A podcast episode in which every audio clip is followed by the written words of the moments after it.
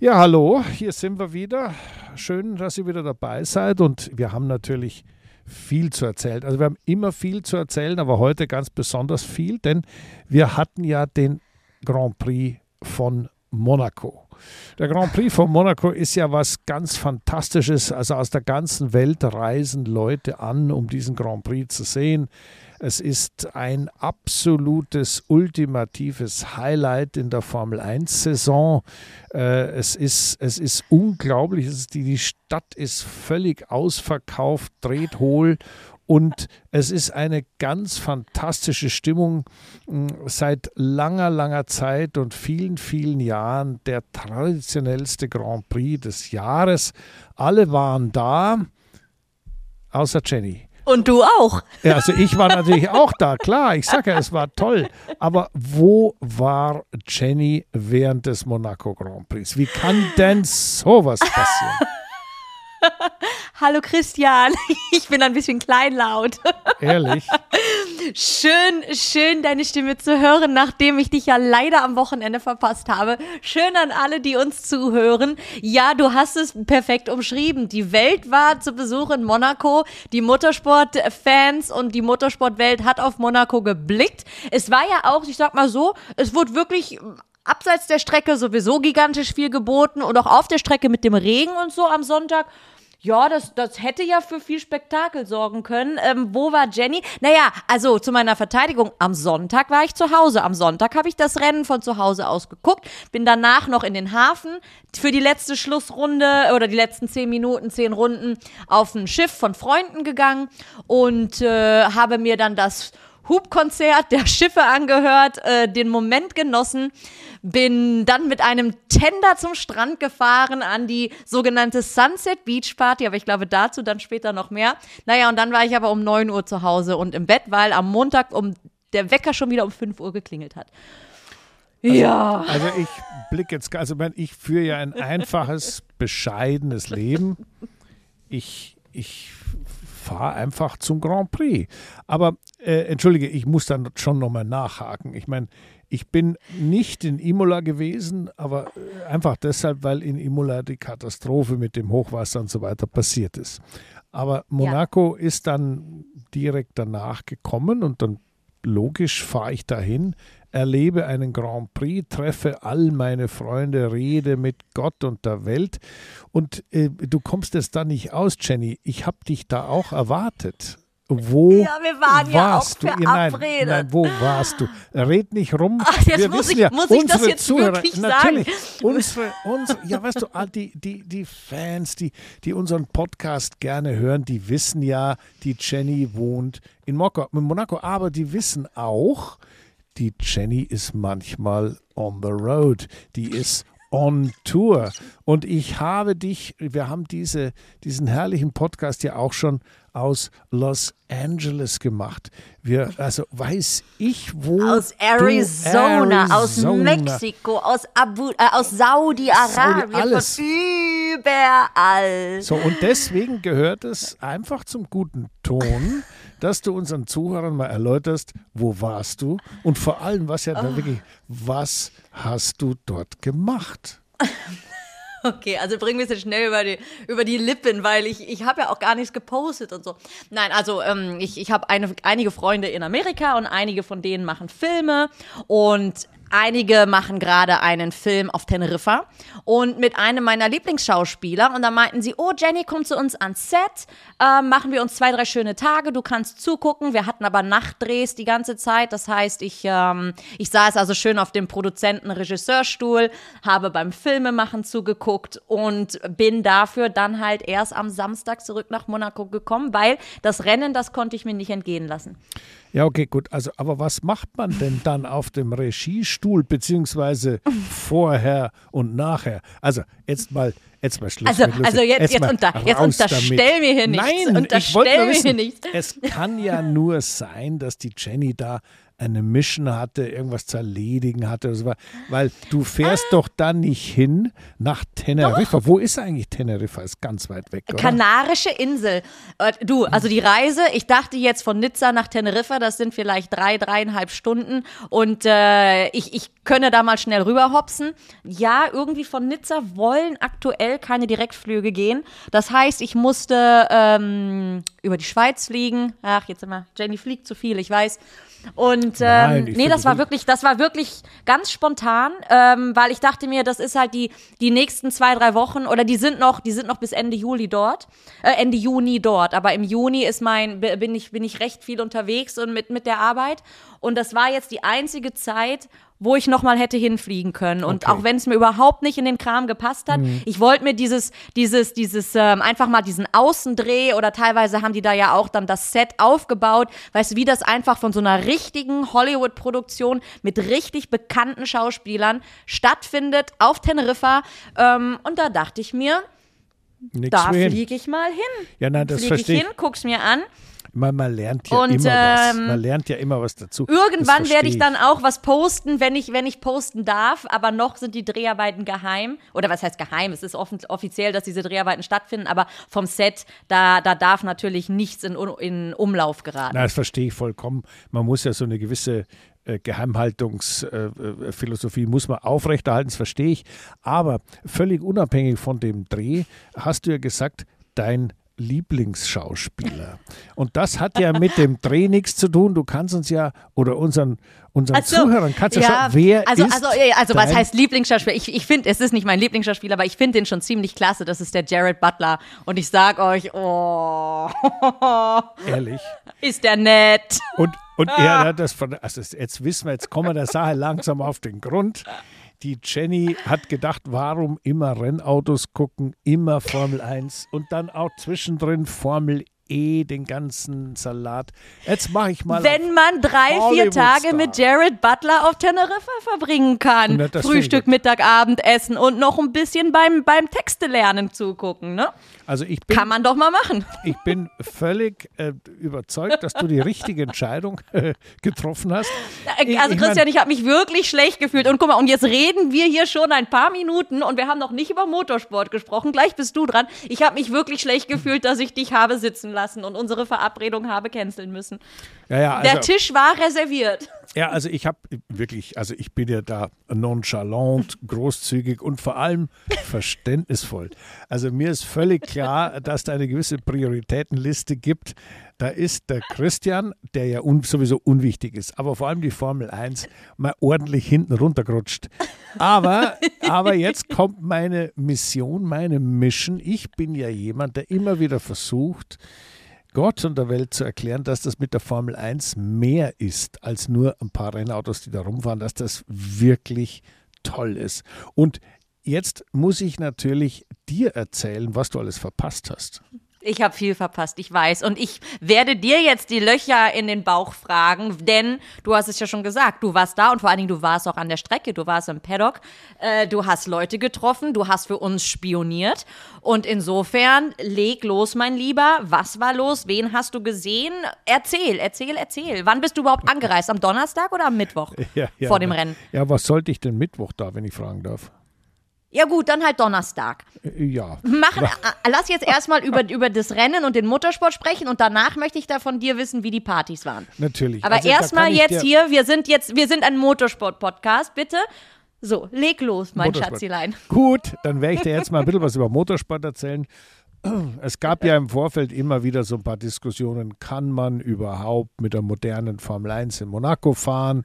Diese Strecke ist ja viel zu klein, zu eng und ist alles furchtbar schwierig. Also einmal mehr, Jahr für Jahr gibt es die Diskussion wieder. Einmal mehr, einmal mehr konnte man klar feststellen, es geht. Man kann fahren, man kann sogar sehr gut, sehr ordentlich fahren. Ich will nicht sagen, dass das jetzt besonders easy ist im Cockpit.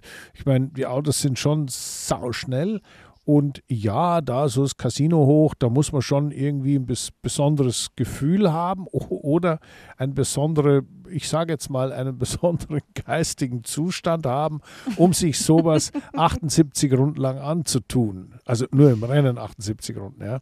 Also es ist, es ist schon nach wie vor bekloppt, aber das macht das Ganze auch wieder sehr attraktiv. Das macht das Ganze spannend.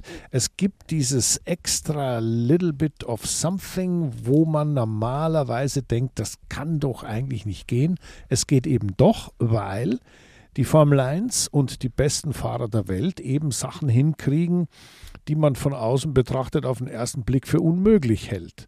Und deswegen habe ich die Trainings genossen. Es gab also keine großen Dramas, es gab auch keine großen, äh, sagen wir mal, Verwerfungen in der, in der, in der Hierarchie. Die üblichen Jungs waren vorne. Unser Freund Verstappen hat das Ding eigentlich von Anfang an relativ souverän, wenn auch mit einem bisschen, sagen wir mal, Schönheitsfehlern. Weniger, ja, weniger überlegen hat, aber trotzdem äh, ganz gut im Griff gehabt. Und unser Freund Alonso hat äh, dort schon seine Chance gerochen, vielleicht doch mal da ganz vorne mitzumischen. Und darauf hat sich das so ein bisschen hinbewegt über die freien Trainings und dann auch im Rennen, also im Qualifying. Das war schon ein toller Schlagabtausch.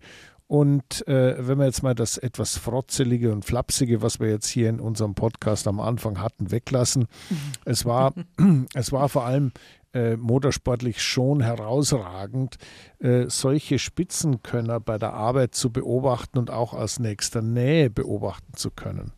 Denn der Grand Prix von Monaco ist zwar viel, wie sagst du immer, Glitz und Glamour und Bling, Glitzer, Glamour und Bling Bling. Bling. Ja. Äh, Aber hier mit Historie, ja, ja. nicht wie in Miami. Das ist schon richtig, das Glitzer, Bling Bling und so weiter ist alles da. Aber auf der Strecke äh, gibt es auch wirklich unglaublich guten Motorsport. Und äh, wenn man da sieht, wie sich die gegeben haben, wie dann letztendlich in einem unglaublichen Showdown Leclerc, Alonso und Verstappen die ersten drei Positionen unter sich ausgemacht haben. Ich meine, ja. das ist einfach eine Freude gewesen, dazu zu schauen. Es ist eine Freude gewesen zu sehen, wie die Athleten, wie die Spitzensportler, wie diese Fahrer da eigentlich gezeigt haben, was Weltspitze eigentlich ist. Und das Schöne war, es war nicht auf einer anonymen Strecke irgendwo, äh, wo halt rechts und links furchtbar viel Platz ist, sondern es waren die Straßen von Monaco. Und das ja. ist immer wieder der Reiz, das ist immer wieder der Kick, den man bekommt und es ist auch immer wieder das Schöne, wenn man diese, diese motorsportlichen Highlights genau anschauen kann. Absolut. Und du hast es gerade, hättest glaube ich, nicht schöner sagen können, die Weltspitze trifft sich generell, was aus, aus Fahrersicht in der Formel 1, aber auch wirklich, was, was die Zuschauer angeht. Ich habe das Gefühl über die letzten paar Jahre, ähm, dass wirklich immer mehr Amerikaner auch hier nach Monaco kommen. Also es waren sehr, sehr viele amerikanische Gäste da. Und äh, was natürlich dann den, ja, den Hype aus Amerika vielleicht so ein bisschen her widerspiegelt und die äh, natürlich gerade diesen Traditions-Grand Prix hier aus Monaco so wahnsinnig schätzen und einfach mal live miterleben wollen. Aber du warst nah dran, du bist da gewesen. Jetzt, jetzt hast du gerade natürlich so wunderbar das Rennen und das Gefühl auf der Strecke vermittelt, was, was wir alle sehen durften und konnten.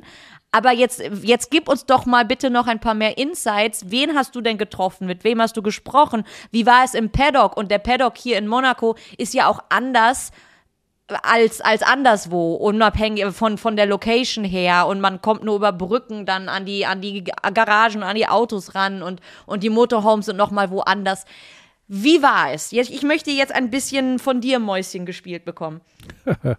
ja gut, also Mäuschen spielen ist nicht so meine Stärke, aber ich erzähle dir gerne, wo ich da so rumstand.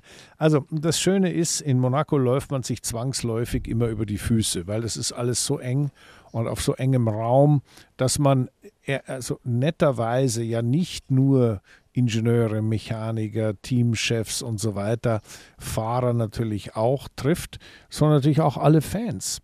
Also es ist jedes Jahr wieder phänomenal, mit welchen Bildern, Fotografien, für Autogramme man dort erwartet wird. Also ich habe teilweise mhm. sehe ich da immer wieder Aufnahmen von Rennautos von mir, von was weiß ich, von wie vielen Jahren her, äh, als ich da irgendwo um die Ecke pfeife mit so einem Auto und denke mir, wo ist das denn? Das Foto habe ich ja noch nie gesehen.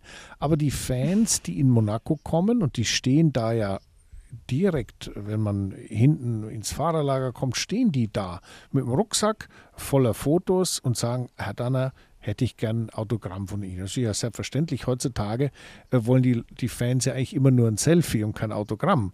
Aber die haben äh, ein Selfie gemacht und haben gesagt, jetzt habe ich noch Bilder dabei.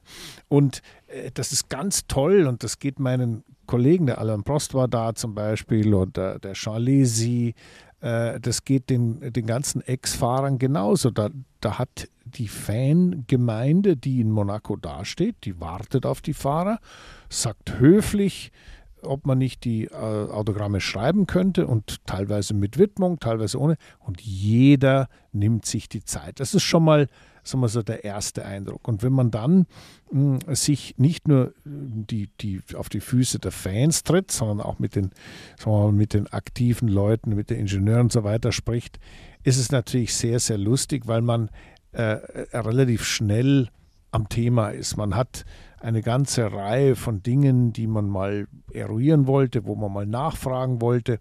Natürlich mit einem Ingenieur in der Formel 1 sollte man lieber über Ingenieursthemen, also über Technik reden. Aber es gibt immer wieder auch ein paar lustige menschliche Sachen, über die man lacht und über die man äh, schmunzelt. Ja, hast du auch gesehen, ja, habe ich gemerkt, weil.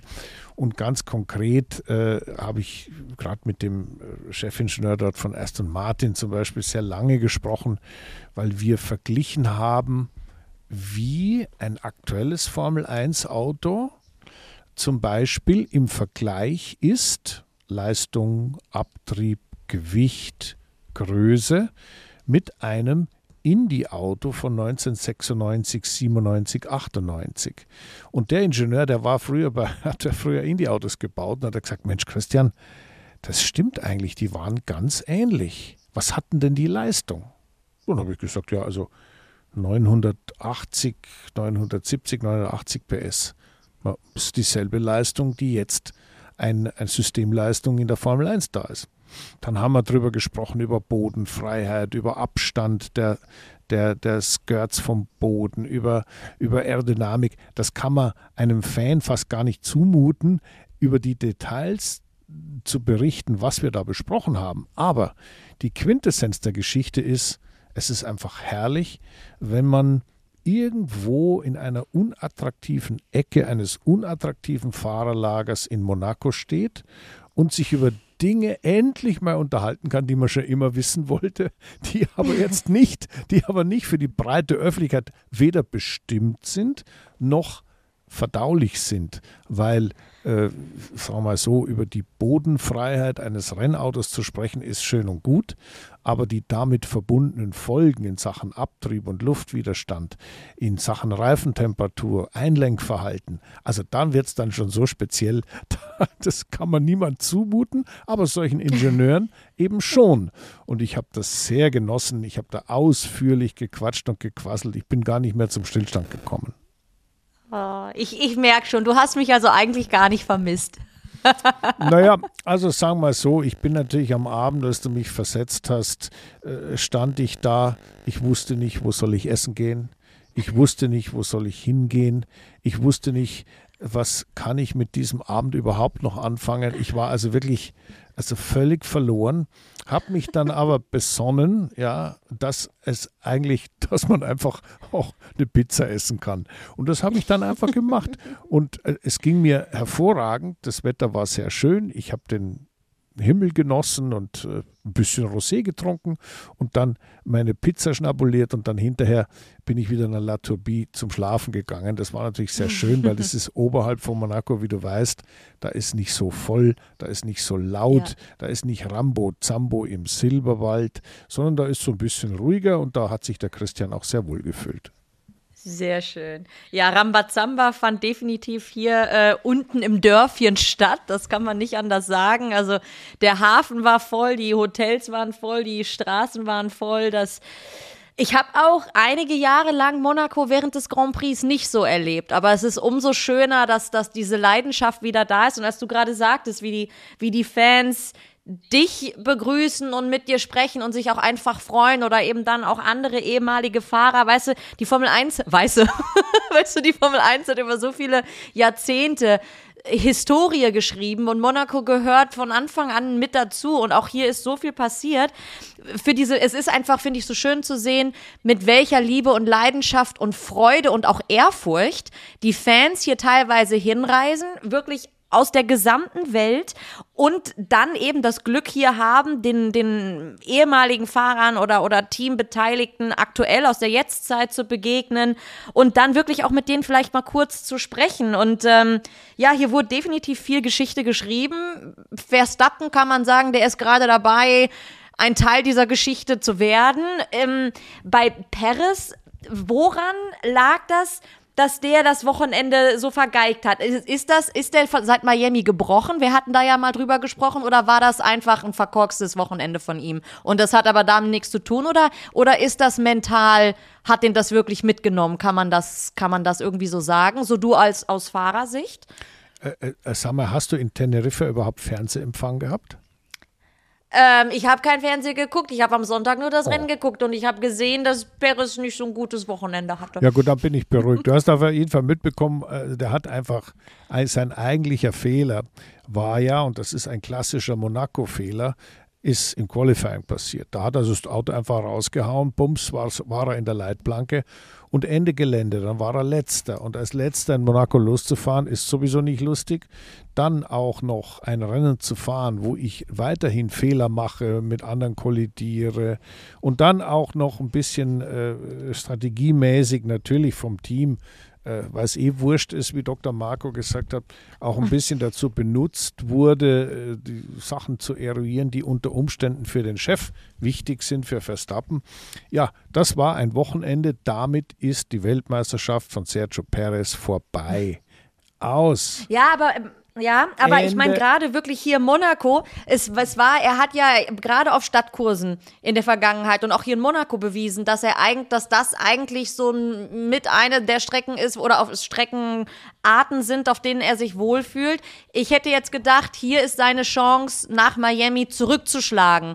Jenny. Und das ist halt einfach schade, wenn es dann hier so passt. Aber ja, du, ich habe halt die, ich hatte die Hoffnung nicht aufgegeben, aber mittlerweile, ich habe es verstanden. Paris kommt nicht an Hamilton, äh, an Hamilton sage ich schon, an, an, Hamilton auch nicht. An Verstappen kommt er nicht ran. Ähm, das wissen wir ja alle spätestens seit Miami. Ende da aus, ist es auch bei mir angekommen. Ende aus, Nikolaus. Was anderes kann man da nicht sagen. Ähm, gut, nochmal wieder aufs Tagesgeschehen zurückzukommen. Ähm, die Perez-Nummer war natürlich klar, der hat sich abmontiert, fertig. Verstappen ist großartig gefahren, hat das Ganze sehr gut kontrolliert, aber der war auch am Limit, muss man sagen, öfters auch mal an der Wand touchiert und so weiter. Auch wieder großartig unser Freund Alonso, ähm, der auch wieder, ich sag mal, nicht nur von der Speed, sondern auch von dem, von dem, ja, ich sag mal, bisschen komischen Begriff des Risikomanagements her gesehen, äh, sehr, sehr clever war mit einem Denkfehler, denn ich meiner Ansicht nach hätte der den Grand Prix gewinnen können, wenn man nicht falsch die Reifen gewechselt hätte. Ja. Aber weißt du, das sind dann Sachen, die muss man einfach dann so nehmen, wie sie sind. Alle waren hinterher glücklich und jetzt kommt das Entscheidende. Ich habe mich natürlich sehr gefreut, dass die paar Kracherle, die da passiert sind, eigentlich nichts Dramatisches war. Ich meine, da gab es ein bisschen mal, einer hat den Flügel abgefahren, der andere dies, der andere das.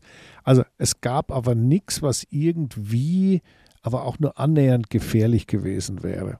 Und da muss ich sagen, bin ich dann immer sehr zufrieden, weil äh, das ist schon, wenn man überlegt, wie schwer die Autos sind, wie groß sie sind und mit wie viel Leistung man dort unterwegs ist, dann ist man immer irgendwie zufrieden, wenn es heile abging. Und die Diskussion, ich habe ja am Anfang hm, schon mal darauf hingewiesen, die Diskussion, ja, man kann da nicht fahren, die Autos sind zu groß, die Autos sind zu schnell. Das ist immer wieder widerlegt, wenn so ein Grand Prix gut über die Runden ging. Die Diskussion, die, und das ist jetzt für unsere Zuhörer vielleicht auch mal sehr interessant, die Diskussion, die im Hintergrund natürlich unglaublich mitschwingt, die wahnsinnig präsent ist, ist die der Zukunft. Wie geht es da weiter? Und äh, weißt du, das hat mit dem, wie die Autos sind, wie schnell das ist, wie groß oder klein das ist, nichts zu tun. Das ist einzig eine Frage des Geldes. Und da gibt es im Moment ein sich anbahnenden Grundsatz, ein grundsätzliches Problem. Und das besteht darin, dass die Formel 1 ja europäischen Ursprungs ist, dass die Formel 1 mit, ich sag's mal auf Neudeutsch, verschiedenen Signature Races wie Monaco, wie Monza, wie Silverstone, wie Spa, wie äh, meiner Ansicht nach eigentlich auch Hockenheim eine Basis hat, die historisch und sportlich eine Werthaltigkeit hat, die nicht zu toppen ist, weil das Historische kann man nicht so einfach nachholen. Man kann nicht sagen, ich mache jetzt auch ein Grand Prix, weil ich es toll finde. Da muss ich erstmal, wie viel Grand Prix Monaco gab es? 80 oder 70 oder seit wann fahren die? In den 70ern sind wir. Nein, nein, nein, nein. 73, oder? Also seit den 50ern 50er, sind, ich weiß jetzt nicht, dass es war, also das rein, also über 70, um die also, 70 halt. Du als Monegassin weißt das sicher im Hinterkopf besser als ich, aber es ist auf jeden Fall urlang her, 1950. Also und das ja. sind so Dinge, die, die, die wachsen nicht einfach heran oder nach an einen neuen Grand Prix. Und wenn man jetzt mal bedenkt, dass die, die Formel 1, die Veranstalter der Formel 1, natürlich mehr und mehr Geld von den Veranstaltern des Rennens haben wollen, dann tun sich die, die viele Zuschauerplätze haben und eine gefüllte Staatskasse haben, natürlich leichter. Aber der, die, die Sexiness oder irgendwie der Grund, warum man einen Grand Prix haben will, besteht ja darin, dass man auch ein wenig Flair von Monaco, ein wenig Flair von Monza, ein wenig Flair auch wenn das komisch klingt, von Spa-Francorchamps haben möchte. Und das sind die Dinge, die der Grund sind, warum viele Länder, viele Rennstrecken sagen, egal was es kostet, das möchte ich für meine für mein Land, für mein Gebiet, für, meine, für meinen Kulturkreis auch haben. Und jetzt kommt natürlich das Schwierige, da die Balance zu finden, dass Monaco und solche, sagen wir mal, kleine Länder respektive äh, Promoter, die nicht so viel über Einnahmen verfügen können, dass die ähm, ich sag mal, äh, trotzdem klarkommen und, und irgendwie weiter existieren können. Das ist ganz, ganz wichtig. Auf der anderen, also auf, auf jeden Fall. Ähm, es, es gibt gewisse Rennstrecken, die dürfen die meiner Meinung nach einfach nicht aus dem Kalender entfernen. Und Monaco gehört ganz klar mit dazu. Und auch Spa, wie du gesagt hast, auch äh, in England sollte es ein Rennen geben. Ähm, das, das das gehört einfach mit dazu. Und ähm, dann können die neuen Strecken daneben wie oder neuere Strecken wie Abu Dhabi. Es ist, es ist ja toll, dass es sich so weiterentwickelt und die Formel 1 ist global. Aber äh, auf der anderen Seite kann man dann natürlich auch nicht sagen, naja gut, Monaco zum Beispiel, ihr habt die Historie und Monaco hätte ja theoretisch das Geld, mehr Geld zu bezahlen für so ein Grand Prix. Die haben natürlich äh, finanziell gesehen noch einen recht guten Deal hier oder hatten es lange. Man kann ja dann auch nicht sagen, naja gut, Monaco und Spa sind so lange schon mit dabei und das sind einfach tolle Motorsportstrecken für die, für die Traditionsfans. Ähm, das halten wir im Kalender, aber die müssen weniger bezahlen und dafür müssen aber Länder wie Saudi-Arabien zum Beispiel das, das drei, vier, fünf, sechsfache abdrücken. Dann würden natürlich die neuen Länder auch nicht mitmachen, aber auf der anderen Seite, klar, das Interesse, so einen Grand Prix bei sich auszutragen, ist riesig, aber wie, wie, das, das kann die Formel 1, das können die ja auch nicht einfach so rechtfertigen. Aber warum denn nicht? Ja, also aus meiner, also ja, aus meiner Sicht theoretisch Nein. auch, weil es mit der Tradition zu tun hat. Nein, aber also, pass auf. Ich ganz, hoffe, ist, ich hoffe, sie einfach. finden einen Mittelweg. Ist ganz einfach. Der Wert eines Sportereignisses setzt sich nicht nur daraus zusammen, was der Promoter, also der Veranstalter, dafür bezahlt, sondern der Wert besteht auch aus der Historie und aus der Location, wo das stattfindet. Und dieser Gesamtwert ist etwas, der dann zum globalen Gesamtprodukt aus 22, 23 oder irgendwann 25 Rennen, der das dann zusammenfügt und das ist dann der gesamte Wert. Dass es nicht immer die Kohle ist, die ausschlaggebend sein darf, ist, glaube ich, ganz, ganz wichtig. Wenn wir in Zukunft eine prosperierende, eine schöne, eine gute Formel 1 haben wollen, dann brauchen wir beides. Wir brauchen die Crazy Las Vegas Show. Da bin ich mal gespannt. Da, da, mhm. da ist ja noch nie ein Rennen gewesen dort. Also in, schon mhm. mal, aber nicht auf der Strecke und so weiter. Äh, da brauchen wir die verrückten Miami-Sachen, wo die, die Cheerleaders da rumdopsen. Wir brauchen aber auch einen ganz normalen Grand Prix in Spa-Francorchamps. Wir brauchen auch einen in, Aserbaidschan, eine wirklich toll, da muss man immer wieder schauen, ja, wo fahre ich da eigentlich? Wir brauchen die arabischen Grand Prix, das ist toll, in Bahrain, den Pionier der Formel 1 im, im Nahen Osten, aber auch in Saudi. Ja, es ist gut, dass da gefahren wird. Es ist gut, dass wir so breit aufgestellt sind. Aber die Mischung kann nicht nur sein, wer am meisten Geld bezahlt, der darf auch mitspielen.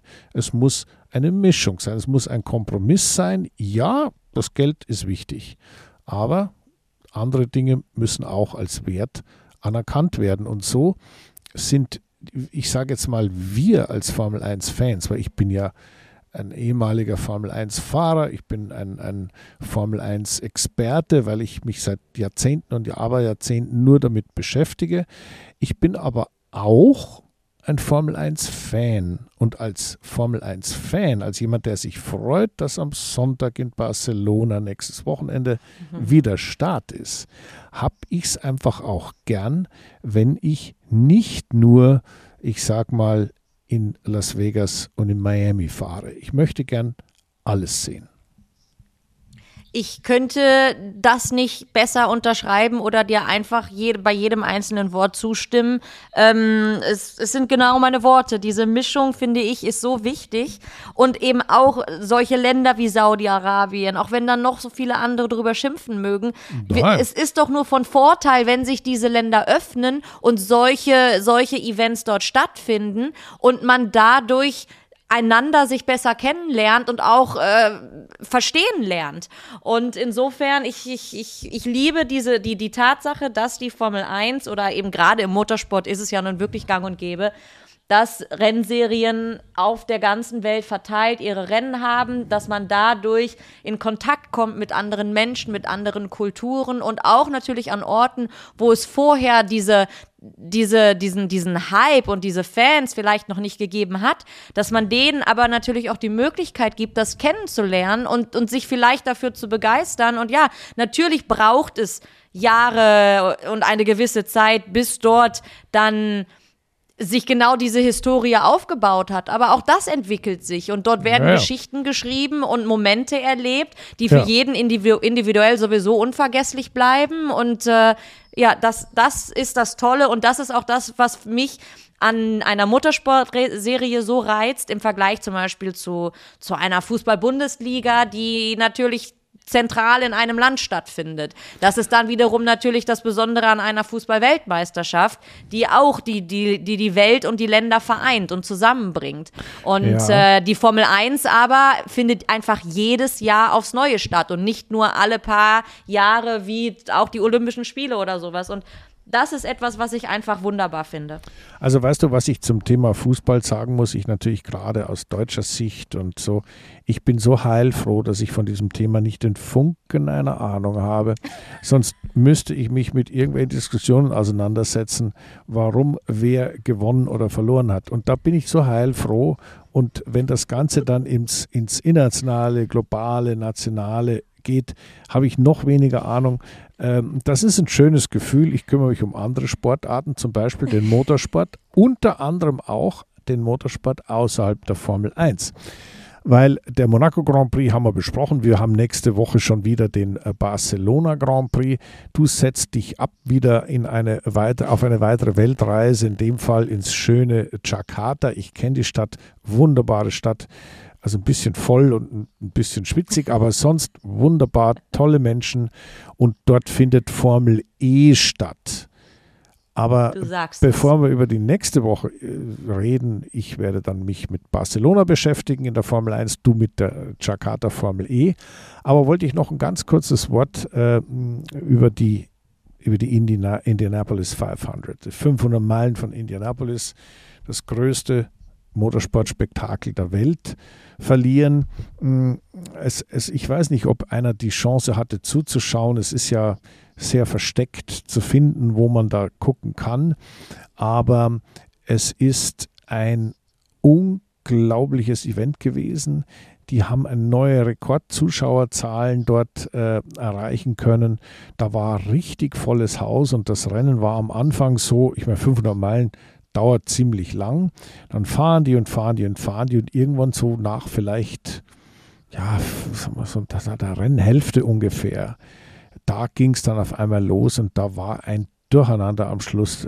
Crashes gab es und, und Unfälle und, und Abbrüche. Und äh, je näher man dem Ende nahe kam, dem, dem 500 Meilen, ja, nachdem ja abgewunken wird, oder wo bei, bei exakt 500 Meilen wird ja abgewunken.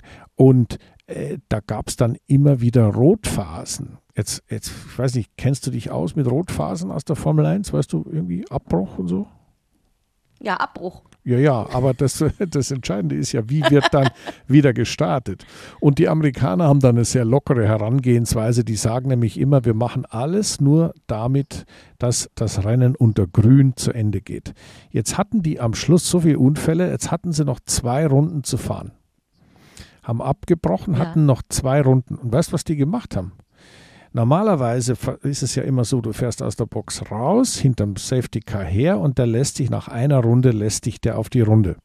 Das ging aber nicht, weil ja nur noch zwei Runden zu fahren waren. Da wäre er ja schon fertig gewesen, wenn das Safety Car fertig war, also Space Car in dem Fall.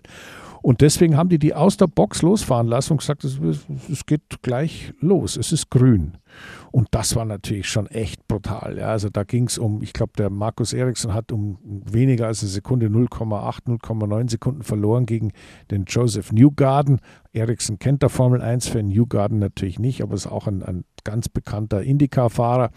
Also da muss ich ganz ehrlich sagen, also das war schon also da muss man schon zweimal hinschauen, sich die Augen reiben und sagen, also wenn wir in der Formel 1 je noch mal drüber reden, dass die Regeln da irgendwie schwierig sind, ja, dann muss man mal wirklich viel Indica gucken, weil die, ich sag mal, die Herangehensweise, das ist ja völlig anders. Die, die, das, die strecken sich das so hin, wie sie es brauchen. Ja. Und zur Not in der NASCAR, ja, diese die Turnwagenserie in Amerika, wenn es nicht ausgeht, lassen die einfach eine Runde länger fahren. Da kennen die nichts in dem Fall Indy war nicht so. Indy haben sie abgewunken und fertig. Aber mal ganz ehrlich, äh, da muss man schon auch als Rennsportfan, als Motorsportfan manchmal genau hinschauen, um nicht den Überblick zu verlieren und dann auch, um zu sehen, ja, dass das mit diesen ganzen Formel-1-Regeln, über die jeder schimpft und sagt, das, das, ist ja das nicht und das ist auch nicht gut und das ist chaotisch. Achtung, Freunde, wir sind in der Formel 1 sehr gut aufgestellt. Wir haben einen Top-Rennleiter, wir haben eine gute, eine gute Behörde, die das, die das Ganze kontrolliert. Und da ist immer gut, wenn man auch mal den Blick über den Tellerrand hinaus wagt und eben zum Beispiel auch Indica guckt. Aber jetzt habe ja. ich über Indica gesprochen. Jetzt erzähl du mir noch ganz kurz, was in ähm, Jakarta auf uns wartet mit der Formel E, wo du ja, ich sag mal, morgen übermorgen hinfliegen wirst. Ja, diese Woche geht's los. Es ist eine lange Reise, Freitag, Samstag. Es ist ja, es, äh, ich bin nur am Samstag beim Rennen. Ich werde dann am Sonntag zurückfliegen und nach Teneriffa. Ähm, also nein, nicht, nicht nach Teneriffa. Ja, warum? Nein, nein, nein, nein, nein. Wobei? Hm? Siehst du? Nein. Ich kenn dich. ähm, warte, wie war die Frage, Christian?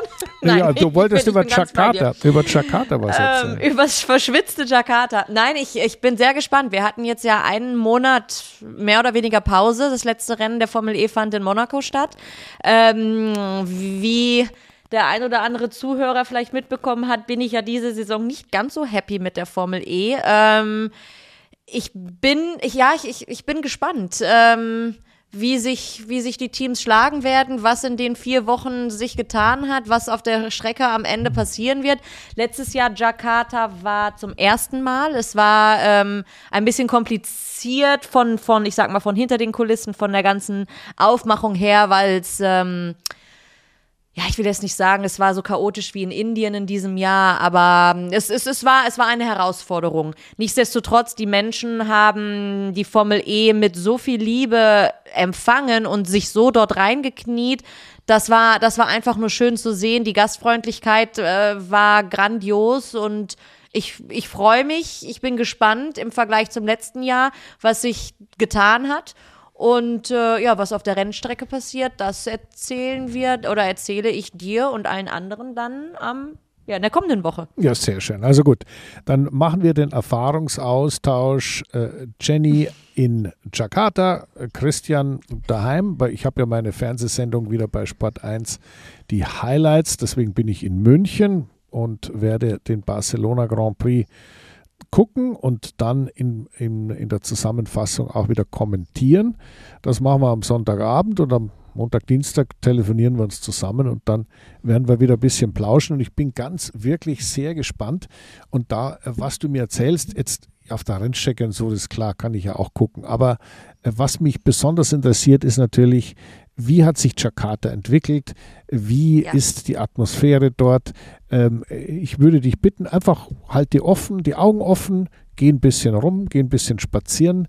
Ist ja auch ein riesiges Land, äh, natürlich lauter Inselchen Indonesien, ja, aber ein, ein Land mit unglaublich vielen Leuten und mit unglaublich vielen jungen Leuten. Äh, gib mir mal ein bisschen Update geh schön essen, sag mir, was los ist, wo da der Bär im Kettenhemd tanzt und dann, ja, nein, das sind, also es muss ja, ja. Nicht, muss ja nicht wild sein, ich, ja, aber äh, Ich werde es mich. dir mit äh, allergrößter Freude berichten in ja? der kommenden Woche. Also. Ich bin wirklich gespannt, weil, wie gesagt, letztes Jahr die, die, die, die Stimmung und Gefühle und die, die Zuschauer, die waren, die waren wirklich zufrieden und äh, ja, ich, ich bin, dass das so der, das erste Jahr ist natürlich immer neu und alle sind gespannt. Und das zweite Jahr finde ich dann immer wahnsinnig interessant. Was hat sich, wie hat sich das ganze genau. Thema gesetzt? Wer kommt zurück? Mit welchen Erwartungen kommen sie zurück? Wer ist zum ersten Mal da, weil er im letzten Jahr vielleicht das und das gehört hat? Da ich, äh, auf genau diese Sachen freue ich mich auch sehr. Und ich bin auf die Gäste gespannt, auf die Zuschauer gespannt und äh, ja hoffe auch noch auf ein spannendes Rennen. Sehr gut. Die, die Formel E geht ja auch langsam in die Schlussphase. Prima. Ja, Jenny, dann wünsche ich dir gute Reise und unseren Zuhörern sage ich herzlichen Dank fürs Zuhören und auch wenn wir manchmal ein bisschen, ich sag mal, vom harten Thema Motorsport abgekommen sind. Ich kann euch versprechen, äh, liebe Leute, ich werde das auch in Zukunft gerne tun, denn das Schöne am Motorsport ist, es ist wie das richtige Leben, nur in konzentrierter Form. so ist es. Ja, so ist es. Es war wie immer eine Freude. Schön. Monaco war ein Fest. Nächste Woche geht es Gott sei Dank direkt weiter und ich freue mich drauf. Alles klar. Dann sage ich Tschüss.